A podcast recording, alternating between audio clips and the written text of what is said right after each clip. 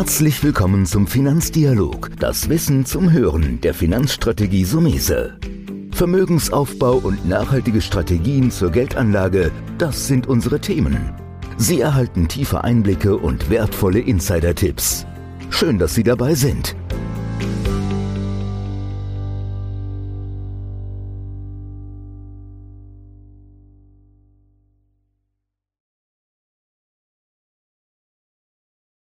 In der heutigen Folge geht es mal wieder etwas fachspezifischer, weil ohne ein gewisses Fachwissen oder generell Wissen ist grundsätzlich jede Anlageentscheidung schwer zu treffen.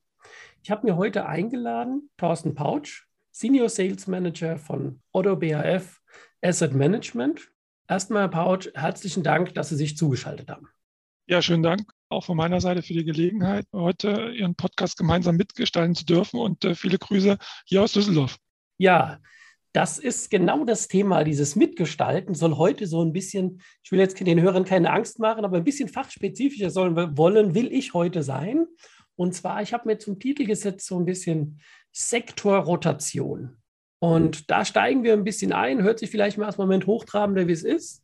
Aber da würde ich Sie bitten, Herr Pautsch, gehen wir vielleicht mit meiner Startfrage mal rein. Welche Sektoren gibt es überhaupt und wie grenzt man das ab? Ja, ne, finde ich, ist genau die richtige Frage, um in den Podcast hineinzustarten, weil ähm, viele verwenden den Begriff Sektor, gerade jetzt im Zusammenhang mit Sektorrotation. Aber tatsächlich, glaube ich, muss man dann doch sprachlich etwas genauer sein und die Begriffe vielleicht mal kurz durchdefinieren. Wenn wir im ersten Schritt einfach mal schauen auf den ersten Bestandteil Sektor, gibt es typischerweise verschiedene Industriesektoren, die voneinander abgegrenzt werden, um einfach unterschiedliche Unternehmen, Geschäftsmodellen eben miteinander gruppieren zu können und besser packen zu können. Ich habe mir dazu im Grunde genommen das mal rausgesucht. Da gibt es den MSCI als Anbieter, der im Grunde genommen auch eine Sektorklassifizierung durchführt und im Grunde genommen da wie einen Baum aufgefächert, im Grunde genommen verschiedene Sektoren klassifiziert. Da gibt es im Grunde zuerst elf Industriesektoren, also das sind so die Hauptäste, wenn man das in dem Bild mal formulieren darf. Das fängt an mit Technologie, Telekommunikation, Gesundheit, Finanzwerte, Real Estate im Englischen, also zu Deutsch im Grunde genommen äh, der Immobilienbereich, Consumer Discretionary, also im Grunde genommen Konsumwerte, Konsumgüter, Consumer Staples, Industrie, also Industrial, Neudeutsch, Basic Materials, das sind im Grunde genommen alles, was so Richtung Rohstoffe geht, Energie, und Utilities, also dann im Grunde die Energieversorger. Wie gesagt, das sind so die elf Hauptstränge, die sich danach folgend nochmal weiter aufteilen auf die sogenannten Supersektoren. Beispiel der Bereich der Financials, also der Finanzwerte, teilt sich dann auf auf Banken und Finanzdienstleistungsunternehmen. Und das im Grunde für die verschiedenen elf Sektoren spreizt sich dann immer weiter auf. Und dann geht es sogar noch eine Stufe weiter hinein. Vielleicht nutze ich da einfach mal den Bereich der Technologie, äh, was uns ja alle irgendwo im täglichen Leben betrifft. Da gibt es dann im Grunde genommen nochmal zwei weitere Aufteilungen, nämlich Software und Computer Services. Mit Computer Services, Software, Consumer Digital Services und im Bereich der Technologie, Hardware und Equipment. Also da finden wir im Grunde genommen dann eher diejenigen, die die Computer bauen, während das andere im Grunde genommen eher so der Software, der weichere Bereich ist. Und äh, wenn man im Grunde genommen das Ganze nochmal aufgliedert, also wir haben im Grunde genommen Industrien, elf Industrien, sagte ich gerade, die sich dann in Supersektoren aufteilen und dann im Grunde auf Untersektoren, kommen wir am Ende des Tages auf insgesamt 173 Subsektoren, die Sie finden und in denen im Grunde genommen Unternehmen entsprechend ihrem Geschäftsmodell einsortiert sind. Um das Ganze jetzt mal ein bisschen griffiger zu machen, ich persönlich finde es zum Beispiel ganz äh, spannend und ganz interessant, wenn man sich das mal anschaut, im Grunde, was hat so ein Sektor dann für eine Auswirkung auf den Kapitalmarkt, dann können wir sehen, beispielsweise in den USA letztes Jahr, dass die Spanne in der Wertentwicklung der einzelnen Sektoren so hoch war wie noch nie zuvor. Um das mal konkret mit Zahlen zu illustrieren, also im Grunde genommen der Unterschied zwischen dem besten Sektor, den sie investieren konnten und dem schlechtesten Sektor, den sie letztes Jahr in den USA im Portfolio haben könnten, betrug 35 Prozentpunkte. Und wenn Sie das konkret mal interessieren soll, also der beste Sektor im letzten Jahr ist der Energiesektor gewesen mit einer Wertentwicklung von knapp 55 Prozent. Der schlechteste Sektor ist im Grunde der Versorgerbereich gewesen, also Utilities mit knapp 18 Prozent, sodass tatsächlich im Grunde das Thema Sektor, Sektorauswahl schon eine wesentliche Rolle spielt.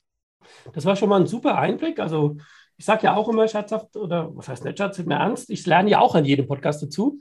Also, dass es 173 Subsektoren gibt, wusste ich jetzt zum Beispiel nicht in der Tiefe. An der Stelle schon mal Dank. Lassen Sie uns das zusammen breiter ausfächern. Jetzt kommen natürlich Fragen, die schwierig zu beantworten sind, aber ich glaube, die unsere Hörer interessieren. Gibt es hier Bereiche oder auch einzelne Subsektoren, welche besonders interessant sind? Natürlich würde man jetzt immer so ein bisschen drauf springen, jetzt vorweggenommen, Technologie, Internet etc. Gibt es also fünf, sechs, wo Sie sagen, sind spannend? Und dann würde ich meine Frage hinterher schließen, dass wir sie vielleicht abarbeiten.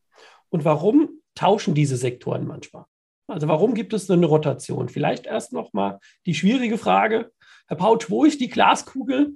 Welcher Sektor ist die nächsten Jahre am interessantesten? Ich frage es mal auch, wenn es schwierig ist. Ja, ist äh, eine spannende Frage. Äh, wenn Sie gestatten, würde ich aber noch mal kurz einen Schritt zurückgehen, weil wir haben ja äh, den Podcast gestartet mit dem großen Begriff der Sektorrotation, der uns ja momentan als Investoren stark betrifft. Und äh, Rotation hat natürlich eine zweite Komponente, die dann im Grunde nicht ganz so stark auf diese tatsächlich eben skizzierten Sektoren abstellt, sondern tatsächlich auch verschiedene sogenannte äh, Faktoren, die in der wissenschaftlichen Forschung schon über viele Jahre identifiziert worden sind und die uns dann praktisch in einen anderen Sprachgebrauch, nämlich nicht zwischen Konsumwerte, Technologieunternehmen und so weiter unterscheiden lassen, sondern wo wir dann eher in den Bereich hineinkommen, was ist Value und was ist Growth. Und da gibt es dazwischen noch andere Stile, die man identifizieren kann, die Erfolg, äh, ja, Performance treiben, wie zum Beispiel Quality, wie zum Beispiel Momentum und so weiter und so fort. Und von daher, wenn Sie gestatten, würde ich Ihre Frage, die super spannend ist, wahrscheinlich auch für die Zuhörer, nochmal einen Moment zurückstellen, vielleicht nochmal kurz auf das Thema Factor Investing, also faktorbasiertes Investieren zurückgehen, um tatsächlich auf diese Sektorrotation auch nochmal kurz zu sprechen zu kommen. Ich hatte es gerade schon angesprochen, also typische Sektoren, die man im Grunde genommen eigentlich ursprünglich zurückgehen auf die Professoren Graham und French identifiziert hat. Ist so ein Thema wie SIZE beispielsweise, also SIZE Neudeutsch, Thema Marktkapitalisierung. Ich glaube, Ihren Zuhörern absolut geläufig die Unterscheidung nach Small Cap, Mid Cap, Large Cap, Mega Large Cap, wo einfach abgestellt wird auf die Marktkapitalisierung, also den Börsenwert des jeweiligen Unternehmens. Um das mal etwas griffiger zu machen, Small Cap ist ja typischerweise eine Kapitalisierung zwischen 300 Millionen und 2 Milliarden. Mid Cap 2 Milliarden bis 10 Milliarden, Large Cap alles das, was über 10 Milliarden Marktkapitalisierung liegt. Und dann gibt es noch die sogenannten Mega-Large Caps, da reden wir dann über 200 Milliarden. Das kann einen Unterschied haben auf die Wertentwicklung einer Aktie bzw. eines Investments. Anderer Faktor wäre zum Beispiel die Bewertung, Value, Growth. Zu den beiden werde ich gleich nochmal im Detail zu sprechen kommen. Oder halt auch so ein Thema Quality, also wo es tatsächlich angeht, äh, darauf abgestellt, auf die Unternehmenskennzahlen, Bilanzkennzahlen, Gewinnkennzahlen eines Unternehmens nachher. Was wir momentan halt ganz stark sehen an den Börsen ist eben diese sogenannte Sektorrotation, um unser eigenes Thema auch nicht aus dem Blick zu verlieren. Und was wir da eben beobachten, ist eben diese Rotation von Growth, also wachstumsstarken Unternehmen, die die letzten Jahre extrem gut gelaufen sind und alle anderen Sektoren stark outperformt haben, jetzt hin zu Value, also klassischen, eher langweiligen Geschäftsmodellen mit wenig Wachstum, sehr stabil, die aber von Markträndern wahrgenommen eher mit äh, einer geringeren Bewertung behaftet worden sind. Und das ist eben, äh, was wir stark sehen. Um das nochmal ein bisschen mit der Lehre oder auch ein bisschen mehr mit der Fachterminik zu behaften, also im Grunde ein Value-Anlagestil, da wird stark abgestellt auf verschiedene Bilanzkennzahlen oder grundsätzliche Bewertungskennzahlen. Das kann sein im Grunde der Buchwert eines Unternehmens im Verhältnis zum Kurs das kann sein der erwartete zwölf Monatsgewinn im Verhältnis zum Kurs oder es kann auch schlicht so sein wie die Dividendenrendite. Bei dem Bereich Wachstum, also Growth, wird hingegen eher auf die Erwartung, wie sich das Unternehmen mit Blick in die Zukunft weiterentwickeln wird, abgestellt. Das heißt, typische Kennzahlen, die wir hier sehen, ist im Grunde genommen so das Wachstumsrate eines Earnings per Share, also das Gewinn pro Kurs.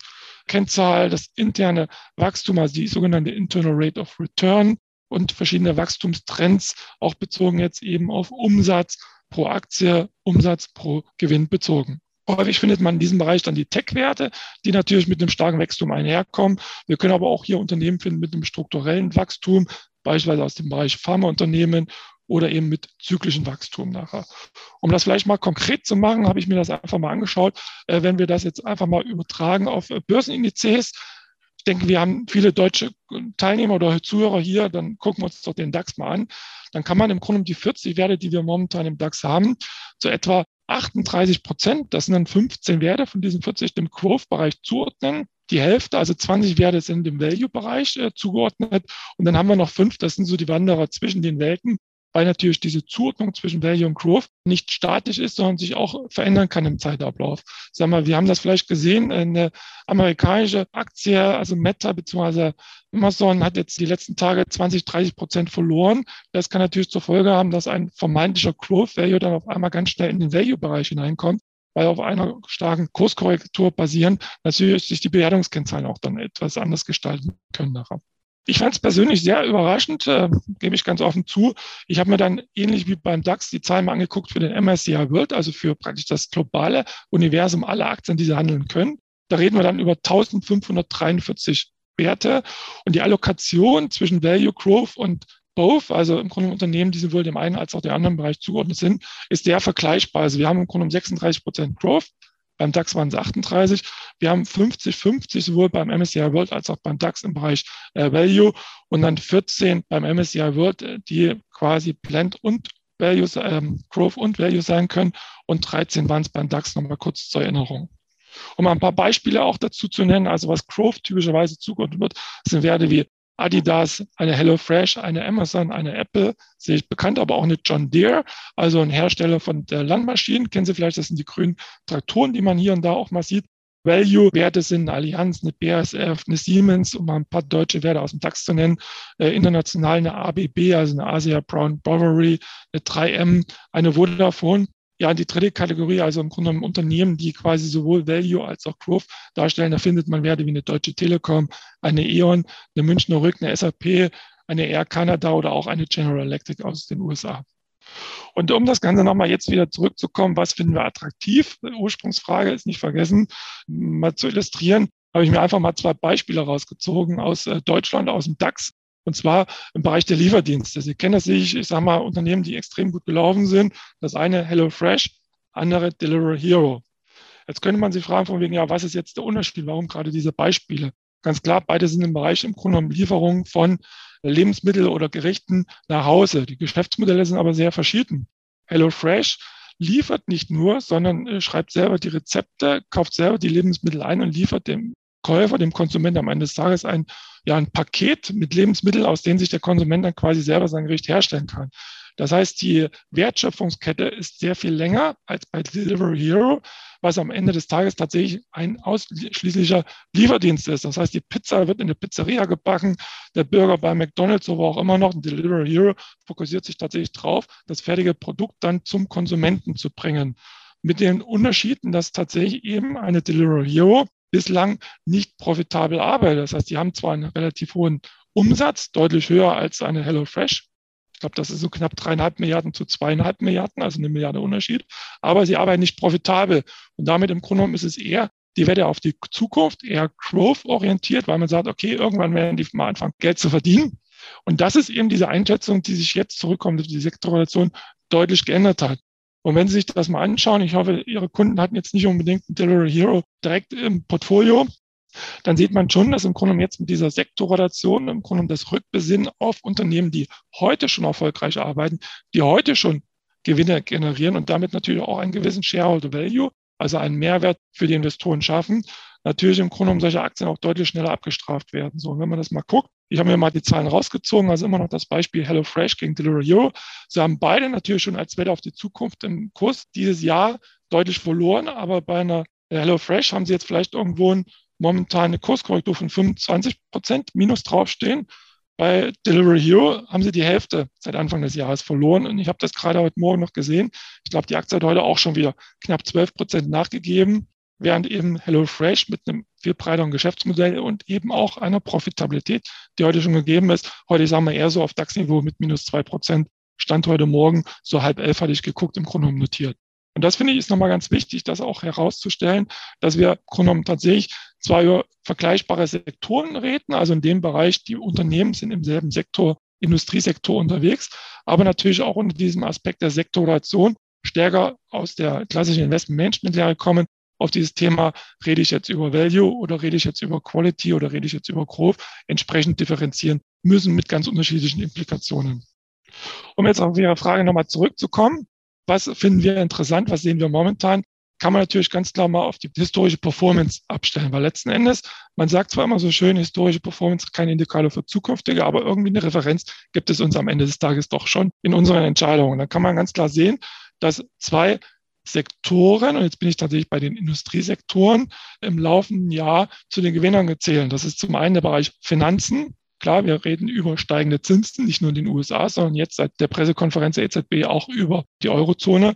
Und das ist der Bereich Energie, weil sich auch getrieben ist mit den steigenden Energiepreisen, die natürlich die Margen auch größer werden lassen und der stärkere Nachfrage nach Energie sowie auch die Konjunktur insgesamt wieder zuzieht. Gehen wir mal rüber auf den Bereich der Faktoren, die ich gerade dargestellt habe, ist es im Grunde genommen sehr ähnlich. Da haben wir im Grunde genommen ganz klar Mehrwert dieses Jahr im Bereich Value, also unterbewertete Unternehmen, die jetzt deutlich aufgeholt haben gegen die Growth-Werte und das Thema Dividende, was eine Rolle spielt, was dann natürlich auch eher wieder diese defensiven Sektoren sind aus dem Rohstoffbereich, aus dem Versorgerbereich, aus dem Telekommunikationsbereich, die, sagen wir jetzt, kein riesiges Gewinnwachstum haben, aber natürlich auch permanente Erträge generieren und damit auch sehr stabile Dividenden zahlen können. Wenn wir uns jetzt mal umdrehen und sagen, wir gucken nicht in den Rückspiel, sondern gucken aus der Frontscheibe in die Zukunft, äh, und Herr Somesi wird mich fragen, was erwarten wir als Haus, dann gehen wir momentan klar davon aus, dass das Thema Quality mit Blick nach vorne weiter eine wichtige Rolle und auch für unsere Entscheidung relevant sein wird, nämlich Quality hinsicht äh, des Geschäftsmodells, also Unternehmen, die robust aufgestellt sind, die, sagen wir, gesunde Bilanz- und Gewinnkennzahlen sind, die heute auch schon erfolgreich arbeiten und die demzufolge im Grunde genommen auch mit Blick in die Zukunft weiteres Kurswachstum erwarten lassen. Weil in Zeiten steigender Zinsen werden wir im Grunde genommen keine Aktienkurse sehen, die steigen, weil einfach die Bewertungskennzahlen sich immer weiter exorbitant ausdehnen. Stichwort Kurve, gucken Sie sich mal KGVs an in diesem Segment, sondern die einfach ein gesundes, robustes Geschäftsmodell haben, was wächst, 5 Prozent, 6 Prozent, 7 Prozent und dieses Wachstum wird sich peu, peu unseres Erachtens auch in der Zukunft vielleicht bei steigenden Zinsen in steigenden Aktienkursen reflektieren. Und um auch das mal kurz mit zwei, drei Beispielen zu illustrieren, Gehen wir nochmal zurück. Growth-Werte, Sie haben das sicherlich auch verfolgen können im Tech-Sektor. Facebook hatte ich vorhin schon ganz angesprochen. Andere, anderes Beispiel PayPal. Im Grunde genommen, die haben eigentlich ganz okay Zahlen jetzt äh, veröffentlicht, sind trotzdem mit minus 30 Prozent an der Börse abgestraft worden. Eben in dieser Kombination von wegen, ja, wir müssen vielleicht unsere, unsere Beurteilung von Growth-Werten überprüfen. Plus, hm, die wachsen jetzt auch nicht mehr so endlos in den Himmel. Und äh, das führt halt dazu, dass so ein Kurs dann relativ schnell auch entsprechend einkassiert wird. Anderes Beispiel, ein Wert, den wir auch bei uns in den Portfolios allokiert haben, ist dann Amazon.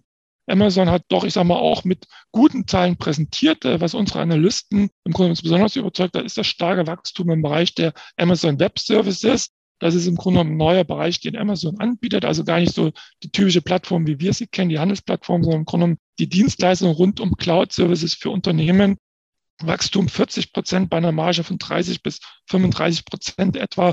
Und Sie sehen das hier im Grunde genommen, die Aktie hat knapp nochmal 13 Prozent jetzt zugelegt. Das sind schon mal sehr ausführliche Informationen. Ich würde es gerne noch ein bisschen runterbrechen, damit die Hörer vielleicht nochmal so ein bisschen Step by Step hinterherkommen. Gerne. Und nochmal so vielleicht ein bisschen kurz, kürzeren Antwort haben, weil es ist natürlich ein wahnsinnig spannendes Thema, aber auch für den Zuhörer, denke ich, recht viele Informationen. Bleiben wir noch mal ein bisschen langsamer an dem Punkt, warum kommt es zu einer Rotation in den Sektoren. Vielleicht, dass Sie einfach mal ganz allgemein sagen, was da so Auslöser sein können. Viel hat natürlich wahrscheinlich mit Bewertung zu tun. Wie Sie eben ja. gesagt haben, Kursveränderungen sind ein Thema. Manchmal sind es auch neue Technologien. Vielleicht ganz allgemein, wo Sie sehen, warum kann es zu Rotation kommen und welche Auslöser sind da so beispielhaft zu nennen? Also Sie haben mich jetzt um eine kurze Antwort gebeten, dann versuche ich es auch kurz zu halten. An der Börse sagt man so schön, wird die Zukunft gehandelt. Und ich glaube, genau das ist es das, was letzten Endes auch Auslöser dieser Sektorrotation darstellt. Wenn es im Grunde genommen Veränderungen gibt in der Wahrnehmung der Investoren hinsichtlich der wirtschaftlichen Entwicklung oder des wirtschaftlichen Erfolges eines Unternehmens, dann wird das im Grunde genommen zu einer Sektorrotation führen. Die Veränderung dieser Wahrnehmung kann aus verschiedenen Gründen heraus resultieren. Ein Beispiel 2009 hatten wir diese Trash Rally. Sie erinnern sich 2008 im Grunde um Lehman. Alle Finanzwerte, alle Automobilbauer sind sowas von nach ins Bodenlose gefallen, weil im Grunde unklar war, im Grunde was hat das für Implikationen. Crash das Bankensystem, alle, die im Grunde mit hohen Fremdfinanzierungen arbeiten, hatten Probleme, Kreditlinien zu verändern, was dann insbesondere auch die Automobilindustrie getroffen hat. Und 2009 und ich erinnere mich noch sehr genau, damals 3. Januar, Barack Obama, Detroit, we will pay you. im Grunde genommen, die Politik hat eingegriffen und auf einmal sind die Finanzwerte durch die Decke geschossen, sind auf einmal die Automobilbauer durch die Decke geschossen, ganz klare Sektorrelation im Grunde genommen in diese Sektoren hinein, weil auf einmal das the place to be war. Anderes Beispiel 2016, auch da wieder eher politische Implikationen. 2016 erste Event, der für eine Sektorrotation maßgeblich war, war im Grunde genommen das Thema Brexit, Brexit-Diskussion. Zweite Event war im Grunde genommen die Wahl von Donald Trump, die im Grunde genommen auch dazu geführt hat, dass im Grunde genommen die Erwartungshaltung, die Einschätzung, wie wirkt jetzt die Politik auf den Erfolg verschiedener Sektoren, dazu geführt hat, dass im Grunde genommen Sektoren verkauft wurden und Investoren sich in anderen Sektoren positioniert haben. Anderes Beispiel 2017, 2018, da kam im Grunde genommen das Thema mit der neuen Steuerreform in den USA, wo im Grunde auch Tech-Werte, also growth-lastige Unternehmen eher benachteiligt worden sind, weil man erwartet hat, dass die, die ja sowieso schon extrem viel Geld verdienen, vielleicht mehr Steuern zahlen müssen als andere Sektoren, andere eher, sagen wir, domestic, also heimatliche amerikanische Industrien. Auch da gab es eine Sektoration entsprechend zu Unternehmen, die werden jetzt mit diesem Steuerspar, ähm, Incentives, die jetzt von dem Präsidenten vereinbart wurden, im Grunde genommen höhere Profite schreiben können, was natürlich gut für den Aktienkurs und damit auch für die Investoren ist. So, was wir jetzt am aktuellen Rand sehen, ist natürlich ganz klar im Grunde genommen jetzt nicht das Thema Steuern, sondern ist das Thema Inflation, ist das Thema Zinsen, was eben jetzt ganz klar dazu wirkt, dass eben Wachstumsunternehmen, die irgendwann mal in der Zukunft profitabel sind und dann in der Zukunft auch irgendwann anfangen, den richtigen Cashflow zu generieren, benachteiligt werden im Vergleich zu Unternehmen heute, die heute schon profitabel arbeiten und von daher im Grunde heute schon einen gewissen Shareholder Value stiften. Und das ist im Grunde genau das, was wir momentan an den Börsen sehen, die Sektorrelation weg aus dem Growth-Bereich, Technologiebereich hin zu den vermeintbar unbewerteten Aktien. Mhm. Das ist genau der Punkt, wo ich natürlich jetzt spannend finde, jetzt in diese Neuzeit zu kommen. Sie haben es schon so ein bisschen angedeutet, dass man sich jetzt besinnt auf Unternehmen, die Geld verdienen. Vielleicht dann noch mal ein paar Sätze dazu. Sie hat da schon mal angedeutet, was diese Zinserhöhungsdiskussion, wir haben ja jetzt die Diskussion, dass die Zinsen insbesondere in Amerika zum Kampf gegen die Inflation angehoben werden. Sehen Sie da eine gewisse Beschleunigung in dem Bereich hin von Wachstumswerten ohne Gewinn, der, der sogenannte Growth Deal, hin zu Value-Werten, Unternehmen im Geschäftsmodell, das ständig Profit und Dividende bringt? Sehen Sie das als Beschleuniger oder ist das konträr? Wie würden Sie das einschätzen? Ein definitiv ist das was, was im Grunde um die Sektorrelation weiter beschleunigen wird und was auch einen Unterschied dann äh, zum letzten Jahr darstellen wird, wo wir Anfang des Jahres eine ähnliche Situation hatten. Es gab diese Zinsfantasie in Bezug auf die USA, was dann aber im Grunde relativ schnell wieder zurückgenommen worden ist. Dieses Jahr sehen wir eine ganz klar andere Situation. Wir sehen, wir als Investmenthaus gehen ganz klar davon aus, dass wir in den USA durch die FED mindestens vier, wenn nicht sogar fünf oder sechs Zinsschritte sehen werden. Um das mal mit konkreten Zahlen zu belegen, ich habe mir das mal rausgesucht. Es gibt ja den sogenannten Offenmarktausschuss der FED, also der amerikanischen Zentralbank. Die Erwartungshaltung im Dezember 2020 hinsichtlich des Zinsniveaus für 2023, also für das nächste Jahr, lag im Median, also im Grunde genau der Hälfte der äh, Mitglieder bei 0,125 Prozent. 0,125 Prozent. Im Dezember 2021 lag die Erwartungshaltung für das Jahr 2023 schon bei 1,625 Prozent, also knapp bei 1,5 Prozent höher werden die Zinsen für das nächste Jahr in den USA erwartet. Was jetzt noch dazu kommt, ist auch in, den, äh, in Europa, die EZB vor dem Hintergrund der steigenden Inflation fängt an, im Grunde genommen eine Zinserhöhung an zu moderieren, sodass wir auch davon ausgehen, dass es nicht unwahrscheinlich ist, dass wir auch dieses Jahr in der Eurozone den ersten, vielleicht auch schon die ersten beiden Zinsschritte sehen werden. Zurück zu Ihrer Frage. Das hat natürlich ganz klar Implikationen auf die Bewertung von Unternehmen, weil was ich gerade schon ausgeführt habe, Growth heißt im Grunde genommen Wachstum. Das heißt im Grunde, genommen, man guckt auf die Profitabilität auf das Umsatzwachstum von Unternehmen in der Zukunft. Und was man dann typischerweise macht in einer Bewertung, ist ein sogenanntes DCF-Modell, also Discounted Cashflow-Modell. Das heißt, die zukünftigen Cashflows, also Zahlungsströme, werden auf den heutigen Zeitpunkt im Grunde genommen äh, diskontiert, abdiskontiert. Was heißt das im Grunde genommen? 100 Euro, die Sie heute haben, haben eine gewisse Kaufkraft. 100 Euro, die Sie in einem Jahr haben werden oder in fünf Jahren oder zehn Jahren haben werden, werden zu diesem Zeitpunkt wahrscheinlich eine geringere Kaufkraft haben als die 100 Euro heute. Das heißt, die 100 Euro nächstes Jahr oder in fünf Jahren oder zehn Jahren werden auf den heutigen Wert, also auf die heutige Kaufkraft abdiskontiert. Da spielt dann der Zins bzw. auch die Inflationserwartung eine wesentliche Rolle. Und das führt eben dazu, dass dann die Bewertungen von Growth-Unternehmen heute angepasst werden, runterkommen, weil im Grunde genommen die 100 Euro, und da reden wir natürlich eher dann über Cashflows von 100 Millionen oder auch 100 Milliarden, wie viel auch immer, je nachdem, was sie für einen Wert haben, heute natürlich weniger Wert haben und das natürlich auch in dem Börsenwert entsprechend reflektiert werden müssen. Deswegen gehen wir klar davon aus, dass in einem Umfeld steigender Inflation, damit auch steigender Zinsen, und ich glaube, da ist kein Fragezeichen mehr, sondern ganz klar schon ein Ausrufezeichen, beiden Seiten sind allerdings da, im Grunde genommen diese Sektorration aus den Growth-Werten hin zu mehr Value sich weiter fortsetzen oder weiter erhärten wird sind doch genau ähm, auf der anderen Seite spannende Erkenntnisse und spannende Ausblicke auch. Ich habe es ja schon so ein bisschen angedeutet am Anfang des Podcasts, dass es hier natürlich ein bisschen intensiver zur Sache geht. Aber ich glaube, dass dem einen oder anderen Anleger auch mal klar sein muss, was da wirklich an Informationsaustausch oder Informationserhalt hinten dran steht, was eine, eine Vorgesellschaft oder ein professioneller Anleger alles beachten muss. Weil oft wird ja in den Medien immer nur so ein bisschen gekratzt, das ist gerade toll. Aber warum das toll ist, könnten Sie noch mal so vielleicht ein bisschen ein Fazit machen an der Stelle, wo man einen Tipp geben kann, wie der Anleger damit umzugehen hat? So nach dem Motto, also sich erstmal klar sein, denke ich, dass es gibt Sektoren. Und gibt es da auch etwas, vielleicht eine Publikation, wo Sie sagen, das musst du verfolgen? Oder hilft einfach nur die Zeit und Erfahrung, die man sammelt? Ja gut, letzten Endes, ich sage mal, das Internet bietet ja so viele Möglichkeiten, sich zu informieren. Ich glaube, wichtig ist einfach, dass man versucht, nicht alles aufzugreifen, sondern für sich selber im Grunde so zwei, drei Kennzahlen oder Informationen identifiziert, wo man sagt, da weiß ich auch und daraus kann ich dann entsprechend für mich persönlich meine Anlageentscheidung treffen. Ob das dann im Grunde so ein Thema ist, wie entwickelt sich Growth gegen Value oder ist das das Thema, äh, wie entwickeln sich die Zinsen oder wie entwickeln sich Währungen, wie entwickelt sich die Konjunktur? Über das Thema Wirtschaftswachstum haben wir ja heute überhaupt noch nicht gesprochen. Wäre vielleicht auch mal ein Podcast wert, das ist nachher dem jeweiligen Investor selber, denke ich, überlassen. Nachher. Um aber trotzdem nochmal so ein bisschen Zusammenfassung und Credo zu sagen. Also wir gehen davon aus, dass natürlich das Thema Inflation, Zinsen uns weiter beschäftigen wird als Investoren und dass man das natürlich im Auge behalten muss. Für uns heißt das dann in der Konsequenz bei den von uns veränderten Anlagestrategien, dass wir uns eben durchaus die Frage stellen, ist Growth, ist das jeweilige Unternehmen, diesem Sektor tatsächlich das, was sehr zeitnah als bald anfangen wird, im Grunde genommen ähm, Geld zu verdienen? Oder ist das im Grunde genommen eher tatsächlich immer noch so die Wette in die Zukunft?